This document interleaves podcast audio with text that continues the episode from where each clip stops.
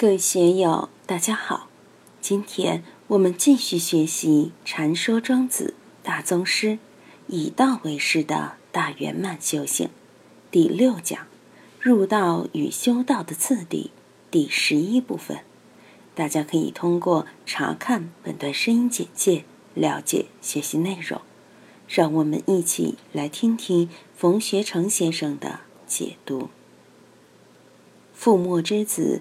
又是从哪里来的呢？父墨之子，文著洛宋之孙。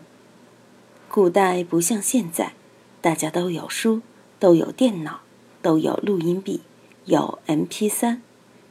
那个时候，在古印度，佛祖说法时，在中国还有竹简写，但印度哪有那么多的竹简来写佛经呢？很多老师带学生都是。口传心授，口传心授就离不开落宋，这是个过程。东汉年间，尽管蔡伦已经造纸了，但是蔡伦造的纸主要是供宫廷使用，未必能写字，而且都是很粗糙的纸。蔡文姬的老爹要抄正本，都要通过朝廷编辑校对过的官方文本。秦始皇焚书以后，五经的文本各从失传，有的老师这样传，有的那样传，互相不同之处很多。同样的《易经》原文版本就有差别，同样是书经，同样是诗经，口传就有差别。东汉末期搞了一个官方的文本，把《周易》《尚书》《鲁诗》《仪礼》《公羊传》《论语》。春秋这些经典刻在大石碑上，要学的必须赶到洛阳去抄，以此为准。这当然是通过了很多博士考证校对，没有问题的版本。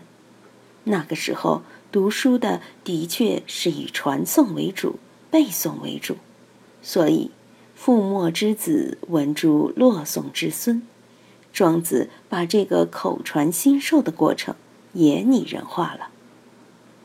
洛宋之孙，闻之瞻明。你要背书，首先脑袋要清楚，背的对不对，有没有错。背诵以后，还要请老师来检查，自己的心里要清楚，口齿要清楚，语言也要清楚，所以叫瞻明。这个过程是少不得的。瞻明闻之念许。聂许何许人也？江湖大侠，武功高手吗？不是的，我们背诵了，要去消化它，慢慢感觉它。有时如醉如痴，自己喃喃细语、自言自语的去背。习惯诵经的朋友都知道，晚上有的时候诵着诵着就睡着了，突然一下醒过来，还在诵经，虽然睡着了。继续再送的还能接得上，很神奇的，这个也叫聂许，就怕那些大而化之的，今天玩这样，明天玩那样，真正需要在道上用功的时候，却自己把进程打断了。谈恋爱时，聂许这个功夫用的最好，心向往之，朝思暮想，念念在思，从来放不下。任何热恋中的人都是这样的。那么，对道，你有没有这么热恋过？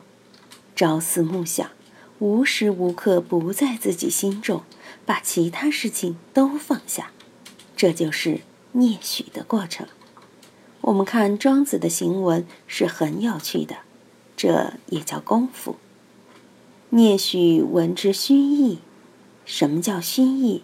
就是勤行勿怠，在身与意三业之中，在行住坐卧之中，在社会应酬之中，都要把道的理念、道的体证实践下去。最终要通过事项的考验，一方面要入得佛，另一方面还要入得魔。在五浊恶世之中，在江湖之中，在魔界之中。敢于坚持这套东西，敢于推广这套东西，传播这套东西，这个就叫虚意。虚意闻之乌欧。这个乌读乌，什么叫乌欧？《易经》里面有句话：“故知吾之以尽神。”孙悟空在菩提老祖那里悟了道，欢喜的抓耳挠腮，手舞足蹈。对道的体念，对道的感受，是发自内心的一种法乐。这个法乐一升起的时候，便身不由己，歌之悟之，咏之叹之。乌鸥闻之玄冥，为什么闻之于玄冥？就是要提得起，放得下。庄子在《知北游》里面说：“朝朝生于冥冥。”就是知生于不知。之前讲泽阳的时候讲到，人皆尊其智之所知，而莫知是其智之所不知而后知，可不谓大矣乎？这句语言也是很妙的。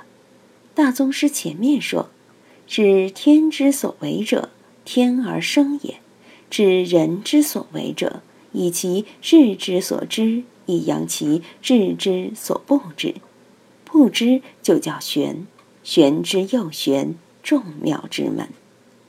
我们刚才说上下一念是什么？什么都不是，就是一个绝照。绝照有内容，又没有内容。你说它是死的，又不是死的。它不是空无一物，一潭死水，而是活泼泼，是隐而不发的这么一种动能。它不是无，不是空，但它有什么？什么都没有。你说什么都没有？宇宙万物，过去未来，一切一切都在他胸怀里面流淌。你说他有也错，说他无也错，不有不无也错。真空妙有，妙有真空，怎么形容它都是，怎么形容它都不是。它就是玄冥莫测的。金庸的《倚天屠龙记》里，玄冥二老一巴掌就可以把张无忌打得病了十多年。你看玄冥多厉害呀！玄冥闻之参寥，苏东坡有位佛门师友叫参寥，当然是得名于此。什么叫参寥？就是无始无终，无穷的时间，无穷的空间，无穷又无尽。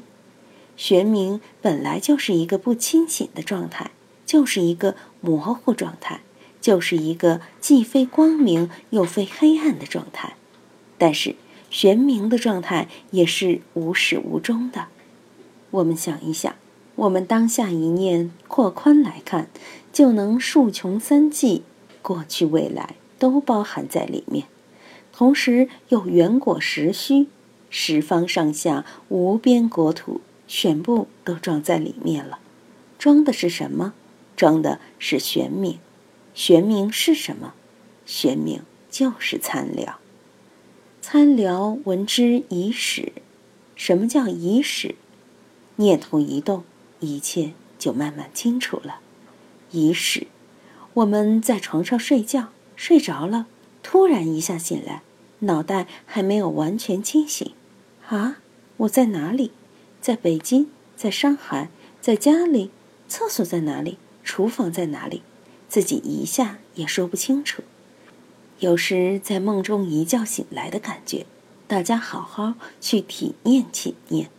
有的时候自己在忙工作，突然来了一个人，一下回不过神来，忘了他是谁。这个回神也叫一世。念头似动未动，似蒙未蒙。但又不是参聊，不是玄冥，有一石击破水中天的那种感觉。我们的心，我们的精神，怎么去感觉？感觉与道相应，它就是道。这是需要功夫的。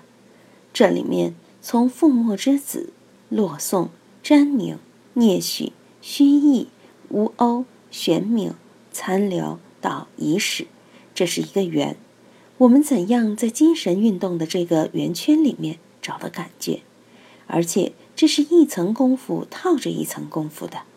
经典要不要学？我们要看经典，是看了就了了吗？我们要把经典的神韵同化在我们的精神中，所以我们要反复诵读它。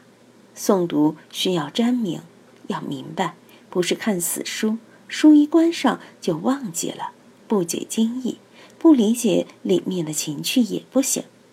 这些全部都是在功夫之中，虚意也好，乌欧也好，玄冥也好，参聊也好，仪式也好，大疑大悟，小疑小悟，不疑不悟。禅宗讲究这一点。我们怎样把功夫贯穿到各个环节？为什么禅宗里面有十二时歌？子丑寅卯辰巳午未申酉戌亥。十二个时辰都是你用功的时候，你怎么去用功？庄子在这里面谈到了用功的环节，在这么几个环节里面，我缺失什么环节？我怎样把这些环节用起来，扩充到我的修行里面？有了这个完整的环节，你就与道相近，不然你怎么能够外天下？外天下需要这个过程的。你怎么能够外物？外物也是需要这个过程的。你怎么外生？外生也是需要你把这个过程做够功夫，落在实处。物缘一到，你就招撤了。招撤、见读这一系列随之而来，你赶都赶不走。今天就读到这里，欢迎大家在评论中分享所思所得。我是万万。